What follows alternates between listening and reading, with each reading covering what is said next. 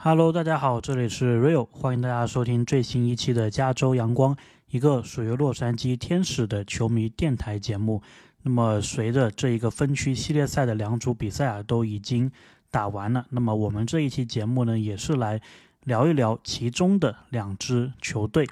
那么大家如果看了比赛的话呢，德州的两支球队之间的这个德州德比啊，可以说是非常精彩的。虽然另外那一边呢，响尾蛇跟费城人呢也是打到了第七场，但是如果说这两组系列赛当中要我选，我觉得最好看的那一组系列赛啊，我还是会选美联这一边的两支球队。那么作为天使球迷呢，我们其实对这两个球队啊也是蛮熟悉的。游骑兵还有太空人，要知道啊，游骑兵可以说是以黑马的姿态一路的过关斩将，最后是闯进了世界大赛。在两年前，当时游骑兵的战绩啊还不如我们，然后两年之后。马上的这个麻雀变凤凰，对吧？而且现在来看呢，也是非常有机会可以拿到世界大赛的冠军。那么回顾他们跟太空人的这一组系列赛呢，我觉得也是蛮有意思的，就是所有的主场比赛主队都没有获胜。所以呢，当时啊，游骑兵他其实前两个客场，就他们做客太空人的客场都拿下了。之后呢，当时觉得是很有希望的，对吧？毕竟呢，这个 MLB 的赛制啊，它是二三二，就是先两个客场，然后呢三个自己的主场，然后再来两个客场。就是对于游骑兵啊，对于客队来说，哎，结果没想到他们在主场的那三场全部都输掉了，那么就感觉这个气势啊，已经完全是到了太空人那一边。而且大家如果记得的话呢，这一组系列赛的第五场啊。当时游骑兵其实是有一度的领先的，然后是 Jose Altuve 啊，阿土伯，然后呢，他是打了一个三分炮，才把这个比分给反超。然后呢，这场比赛当中啊，也出现了一些板凳清空的情况。然后最后呢，虽然是没有说打起来啊，但是这个时间也是用了二十来分钟，以至于啊，最后游骑兵的这一个。终结者没有办法去保持之前的一个手感，那么也是被逆转了。所以呢，总的看下来啊，这个第五场开始之后的五六七这三场比赛都是非常非常的好看。那么当然，最后两场比赛呢，我自己是没有想到啊，游骑兵居然他的火力还能够维持，然后啊都 s 加西加西亚这个加西亚这一名可以说是相对来说名不见经传的球员呢，成为了这一个系列赛的 MVP，所以非常的好看这一场比赛。那么当然，我们作为天使球迷肯定是要聊一聊，就说这两个队啊，如果会是大股的潜在的下家的话，会是怎么样的一个情况，或者说这个事情有没有可能发生？那么我们上一期在分区系列赛的时候，我们也有。看两支球队嘛，一个是勇士，一个是道奇。那么当时我是说，比起勇士啊，道奇是更加有可能的。那么在开始之前呢，我突然想起来，其实之前我们有做一个投票啊，应该是两集之前，当时的标题啊叫做。留个纪念吧，或者说天使生涯留个纪念。当时是有介绍说天使的这一个纪念品商店有卖什么东西，包括我自己去那里买安打球的这么一个经历。然后那一期呢，我就有问大家，就说如果是大股的安打球和签名球二选一的话，大家更愿意是买哪一个产品？然后呢，收到了十六个投票啊，百分之四十的。朋友是喜欢安打球，百分之六十的是喜欢签名球，这个跟我预想的差不多。虽然签名球是可以复制的，但是签名球毕竟你如果是一个签名球，一个安打球，对吧？你同时展出，就看着这个安打球，其实你都不知道这个是谁的安打，就是感觉它是，就是这个展示品来说啊，感觉这个魅力是欠缺一些。但是签名球啊，很显眼有一个签名在那，然后可能。看到你这个展品的人都会问一句，对吧？就说这个是谁的签名，然后你可以跟他说说这个是大谷的签名，所以这一个感觉还是不一样的。包括到球衣上啊，我相信也是一样的道理，对吧？就是一件比赛用过的球衣，还有一件签了名的大鼓的球衣，肯定大家觉得签了名的那一件球衣啊，观感上是给人更好的一个感觉。那么这一期投票呢，既然我们聊到。德州的两支球队啊，所以呢也是跟其中的一支球队相关。就是我这里的问题是，大家是否能够接受大谷去太空人打球？两个选项，可以还是不可以？那么为什么会问这个问题呢？相信大家其实也知道，我是想讲什么内容了。那么当然，今天也是会。讲到这一个话题，但是我们首先呢，还是先看一下游骑兵的这一个情况，因为我们之前在分析大股可能去哪里的时候呢，一般都会考虑到几点，对吧？比如说这个球队它目前的阵容的一个结构，这个球队愿不愿意交奢侈税，然后这个球队呢，他之前有没有签过亚洲球员，然后这一个球队呢，如果大股去的话，会不会让人觉得说是一个躺？冠军的这么一个情况，再包括说这个球队的一个球迷的基础啊、口碑啊、乱七八糟，包括先发投手，或者说这个 DH 指定打击缺不缺人的一个情况。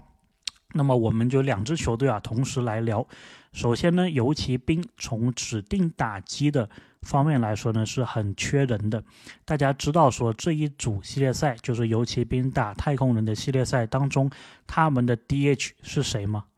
就是我一问这个问题的话，可能大家很难说马上想出来是谁，就足以见得他的这个 DH 啊，其实是没有太大的分量的。那么这一名球员呢叫 Gover，那么他在这组系列赛当中其实也打得不错啊。但是呢，如果我是问大家，就说太空人的 DH 是谁，这个马上就是会有反应，对吧？Yordan Alvarez，然后他在这组系列赛当中呢，也是打出了历史级的一个 OPS 的。表现，那么我们在每年呢，就是每年的，哎，这个蛮有意思的，每年的每年的全明星投票当中啊，其实跟大股竞争 DH 的最佳的竞争对手呢，就是 Udon Alvarez，甚至呢，在二零二二年的时候，我感觉当时啊，Udon Alvarez 可能是要超过大股了，但是最后呢，大股还是守住了这一个先发的。位置，所以呢，从 DH 这一个角度来说啊，尤其兵他是真的非常需要一个 DH，但是太空人这一边呢，已经有 U 档 Alvarez 了，而且呢，U 档他的这个合同啊，跟太空人是一直签到二零二八年，所以呢，从这个角度来说呢，他们的球队啊，至少从指定打击的这一个情况来说呢，他是不需要大谷这一名，可能说二零二四年只能。指定打击的一个球员，那么讲完了指定打击啊，我们就来聊聊大谷的另外一个位置，对吧？毕竟他是 MLB 当中的独角兽，他除了打击以外，还是有投球的。那么从先发投手上面来说呢，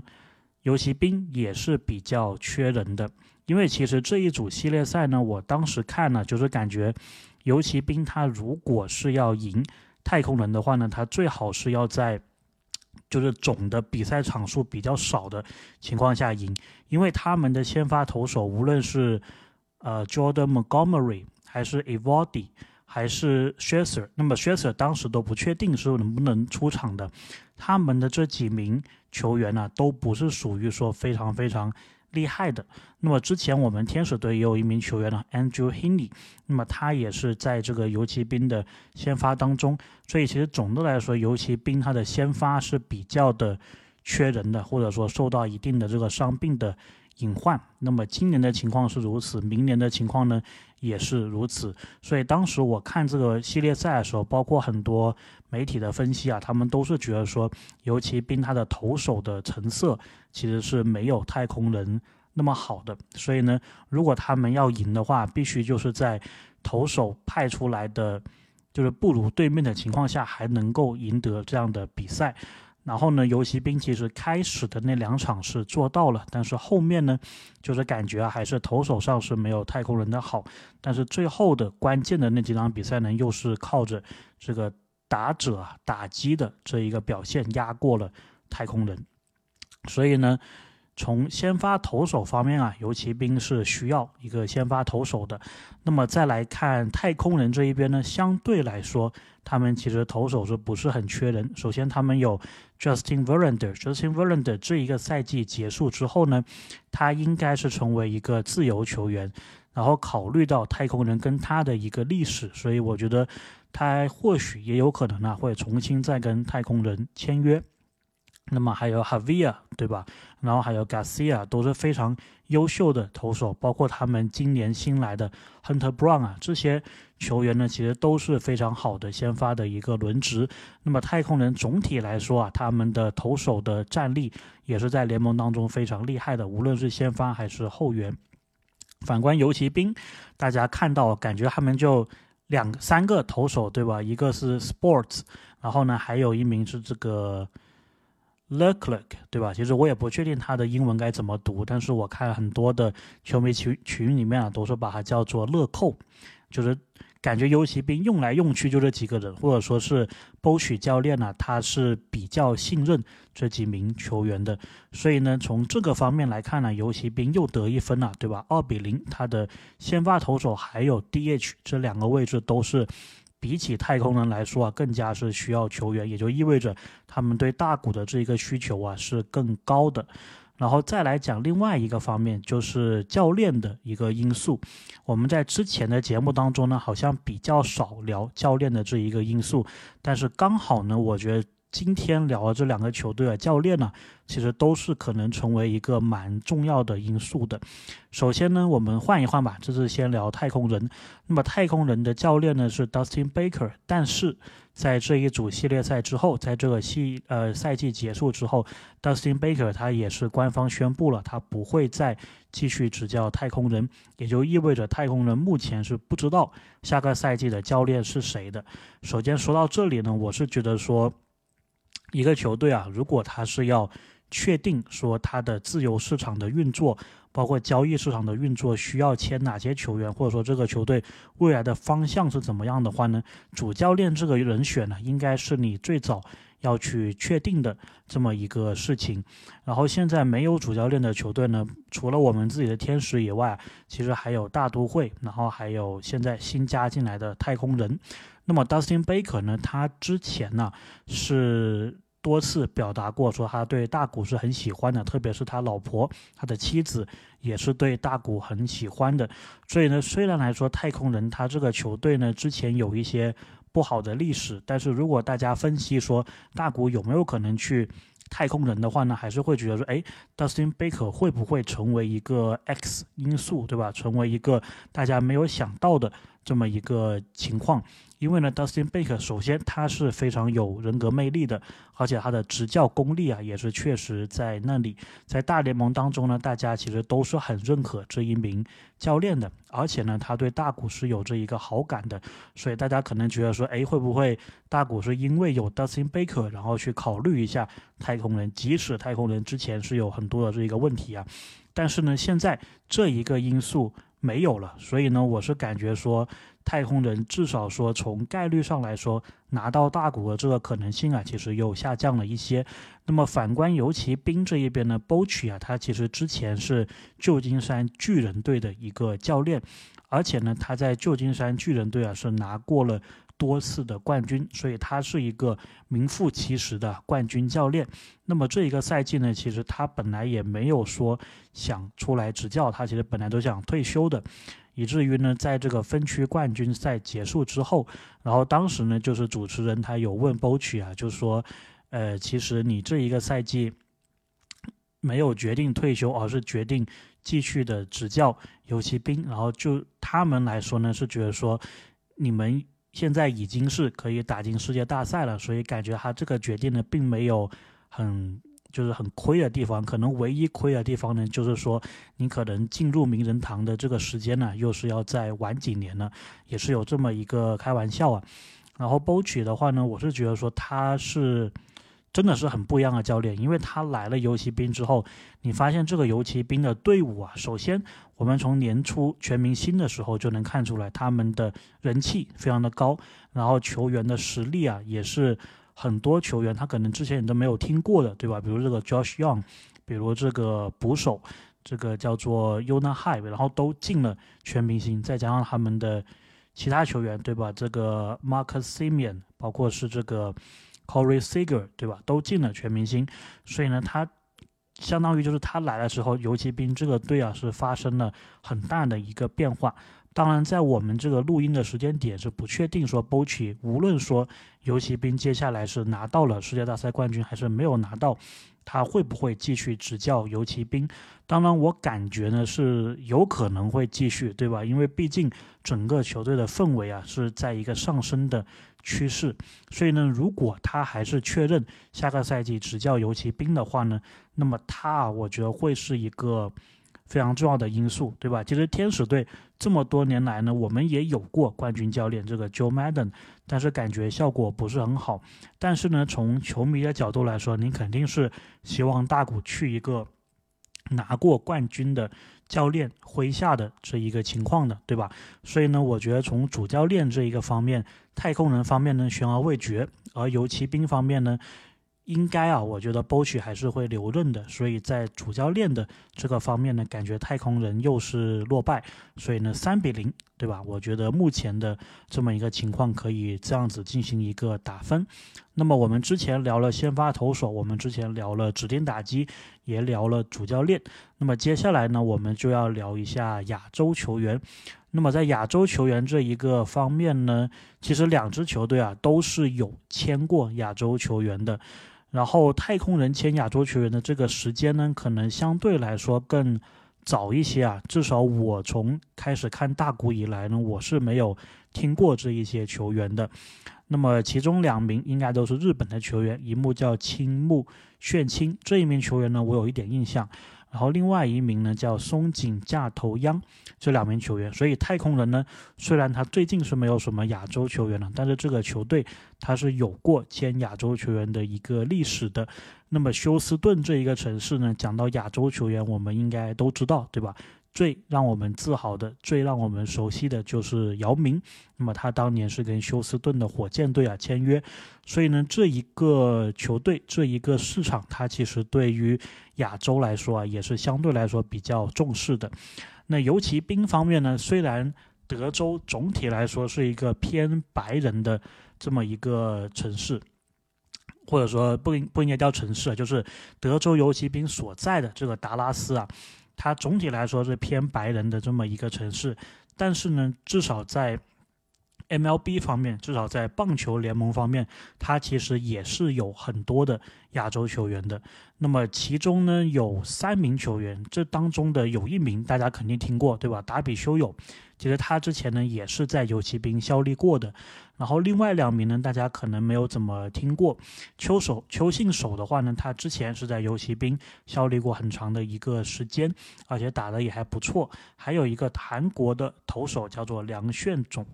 然后呢，所以你可以看出来说游骑兵他其实是有签亚洲球员的一个传统的，而且呢，他这个签约啊，感觉并不是说我就是只是签。用一年的，因为其实这三名球员呢，在游骑兵其实都是有相对来说比较长的一个时间的。就总体来看呢，你如果跟其他球队相比的话，所以呢，从这一点上呢，我觉得可以说吧，两边其实差不多打了一个平手。但是你考虑到达比修有的话呢，我觉得似乎啊，他跟大谷的关系是要好一些。所以在这里呢，我可能也会给把这个票数啊给到。游骑兵，那么这样子就是四比零了，所以，所以我感觉我们还要继续聊下去吧，还没有聊最主要的事情，就已经是四比零的一个比分了。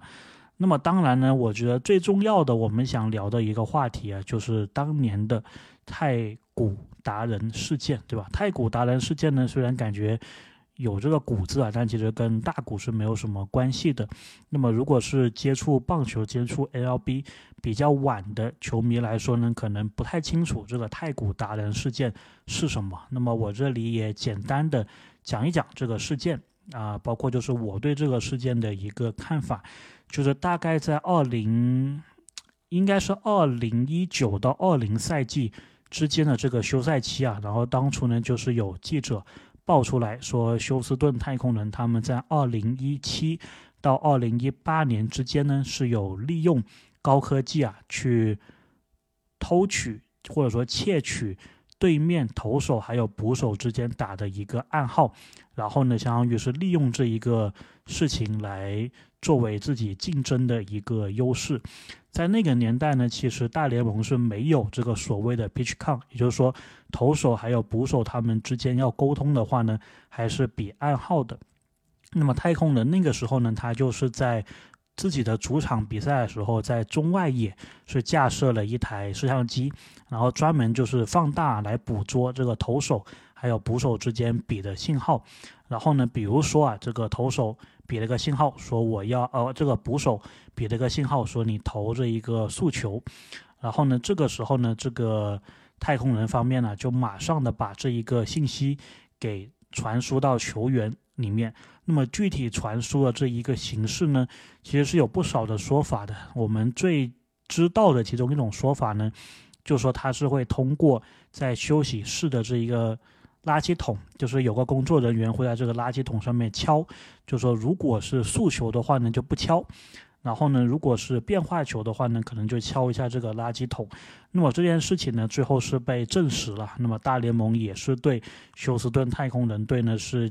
开出了联盟历史上最大的一个罚款。虽然呢，他们的球员呢是没有受到任何的一个惩罚，虽然他们的二零一七年的冠军呢是没有被剥夺，但是这个事情出来之后呢，基本上啊，整个大联盟感觉都是把太空人队当成了一个公敌，然后。尤其啊，我觉得大家最讨厌的可能就是 Jose Altuve，对吧？因为呢，当初二零一七年的美联冠军系列赛，当时的比赛呢，Jose Altuve 他是在休斯顿的主场打了 Chapman 的一个三分炮，然后呢，就直接把太空人呢送进了世界大赛。那么你说那一个球呢，有没可能是通过这种投暗号的形式，然后他能判断出来球路呢？这个是非常有可能的，对吧？因为毕竟你如果是知道了球种的话呢，其实你作为打者来说，无论你是玩游戏，对吧？像我们玩这个的秀还是怎么样，其实你能打中这个球的概率啊，就高了非常非常的多。所以呢，大概呢这一个事情就是这么一件事吧。当然呢，有些人他会尝试去帮太空人解释，就是为什么呢？其实大联盟。那个时候啊，就是一六、一七、一八年的时候呢，他其实那个时候在推行，就是所谓的这个视频的辅助判罚，也就是说呢，每个球队啊，他都会给你一个当时比赛的录像，然后呢，会就相当于每一个球的录像啊，你们都是有专门的一个人，就是球队都会有一个人专门在看比赛的录像，然后通过比赛录像的回放呢，去决定说要不要对这个。球啊，进行一个挑战。那么大联盟当初是在推行这一个东西，然后呢，其实不少的球队啊，他们可能都是有，就是怎么说，就说这一个作弊的灰色地带呢，可能对于大部分的球队来说呢，都是存在的。就说有些球队，他可能或多或少的也会通过这一个方式啊，去进行一个。不能说作弊吧，但是会进行一个就是对自己球队有利的这么一个事情。然后呢，有些人认为说，太空人你毕竟二零一七年拿了冠军，而且呢，感觉你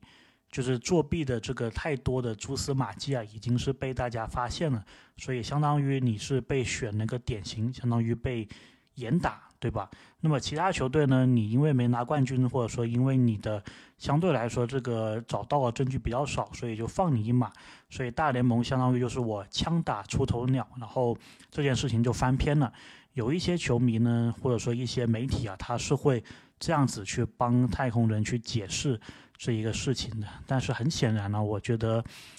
其他的二十九个球队。的球迷或者说他们的这个老板球员呢，其实都是不买账的。其实，在太空人这个事情出来之后呢，很多其他球队的球员呢，比如说最典型的，当时道奇队的贝林杰，因为道奇呢他是二零一七年输给了太空人，对吧？在世界大赛决赛当中，那么你说在那一轮系列赛当中，他们有没有？用这个作弊的科技呢？当时呢有一场比赛，就是达比修有，当时他还是在道奇队投球，然后他就是很反常的，在先发的时候呢，就是被太空人给打爆了。所以呢，达比修有他虽然对这个事好像没有一个很直接的一个回应，但是其实他自己心里也知道为什么那场比赛被打爆了，所以呢，他的队友啊贝林杰当时在谈论这一个话题的时候呢，他也是很直截了当啊，就是觉得说 Jose Altuve 这个阿土伯是相当于他用的词啊叫做 steal，就是说他从贾奇他从 Aaron Judge 上面抢走了当年的。美联的 MVP，然后从他们身上，就从道奇身上抢走了2017年的世界大赛的冠军。那么贝林杰他的态度啊是很直接的。那么包括很多其他的 MLB 的球员呢，其实虽然没有说像贝林杰讲的那么的直接，但其实或多或少都是有这么一个意思。而且贝林杰其实还讲到了一句话，我觉得是挺贴切的，就是说你可能对太空人这个球队。就是你，你对他的看法就不一样了，对吧？然后贝林杰说说，太空人队啊，他们的球员至少说在其他球员的眼里失去了对太空人球员的尊重。那么我觉得这一点贝林杰其实讲的是非常的贴切的。你说太空人这个球队呢，你很讨厌他呢，好像又不是很贴切。但是你说你不尊重他，我觉得这个还是。就是挺挺准确的，对吧？就这个球队，你用不光彩的方式获得了冠军，而且呢，比较重要的一点啊，就是我觉得说这个事情出来之后，之所以大家还比较就是 讨厌太空人，还有一个原因呢，就是当时这件事情揭露之后，太空人他官方啊是有出来道歉的，但是呢，这里面呢，其实。他们的管理层，他们的老板这一块感觉还是比较诚恳的。球员方面呢，Alex Bregman，他就是呃布莱曼，他其实也有道歉。但是呢，大家就发现，其实这一个事件当中，其中的一个主人公啊，Jose Altuve，他从头到尾都没有讲过 sorry 或者说 apologize 这一类的词汇，所以感觉呢，就好像是他其实根本就。没有任何的悔意的，所以呢，我觉得当时啊，这个事情真的是伤了很多球迷的心，特别是太空人自己的球迷，因为其实如果大家是了解太空人这一个球迷团体的话呢，他们对太空人是非常死忠的。毕竟二零一四、二零一五年太空人崛起之前，这个球队的战绩是非常非常糟糕的，然后这些球迷都是一路看过来他们这个重建过程的。而且太空人在一七、一八、一九年的时候，他完全是不需要作弊，他就有这么强的竞争力，对吧？你看，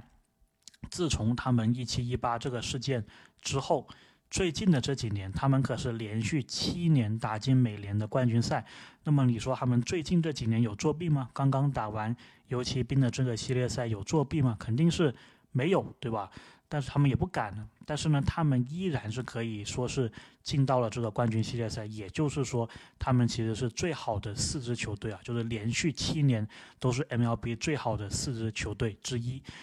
所以呢，这个逻辑就是很奇怪，对吧？你明明是不需要通过这样子的科技，你就能打得非常的好，但是呢，你还是这么样做，而且呢，你的道道歉的态度啊，也是不够诚恳。以至于呢，我觉得说太空人他在二零二二年拿的那个冠军，虽然是完全是跟作弊一点关系都没有的，但是球迷啊还是自从二零一七年那个事件之后，就给他们贴了这么一个标签。所以呢，我都不知道说这一个事情要多久之后，球迷才会忘记，或者说要太空人拿了多少个冠军之后，大家才会认可说这个是一个。冠军球队，所以这一件事情的影响力啊，我觉得还是很大的。那么这个呢，其实是我想讲的关于游骑兵还有太空人，就说大谷有没有可能去这两支球队，最后的一点就是整个球队的这一个口碑啊，其实太空人是有这么一段历史的。所以呢，我才在这一期的投票问大家，就说如果真的是基于某种情况，或者说某种条件下。大谷呢，最后选择去太空人的话，大家是不是能接受这么一个条件，或者说这么一个情况？我个人从情感上来说的话呢，你说大谷如果是三十个球队，对吧？我最不想他去哪里，或者说，就是如果他去这个球队，我就很绝望的，那就是太空人。我是觉得说这个球队啊，如果他当年作弊事件的那些球员都已经离开了这个球队，当时的工作人员、当时的这一个管理层、教练组都离开的话，那么我可以接受。但是问题是呢，现在这一支太空人队啊，他其实还有三名球员是当时这个2017、2018年的成员之一。那么这三名球员呢，是有虎王 Justin Verlander，然后阿土伯 Jose Altuve，还有 Alex。Bregman 虽然 Alex Bregman 他可能呢，就是这一个赛季结束之后不一定会留在太空人，然后 Verlander 也可能不一定留在太空人，但是只要 Jose Altuve 还在的话，而且他当时是这一个事件非常有争议性的一个主人公，我觉得这个球队啊还是会给别人一种不好的一个感觉，倒不是说很。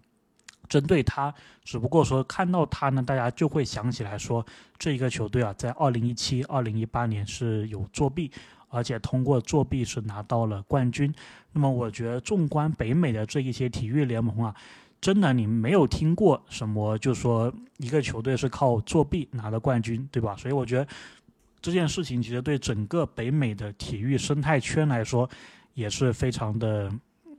灾难性的一个事情。OK，那么这一期呢就聊这么多吧。就是总体来说呢，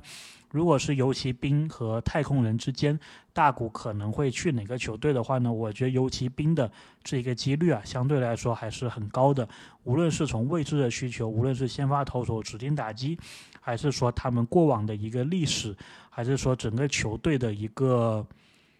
总体的一个感觉啊，都是更加。有可能，那么大家在听这期节目的时候呢，最后啊也不要忘记了参与我们的这一个投票，就说如果大谷之后决定是去太空人的话，大家是否能够接受这一个事实，或者说这一个事情吧？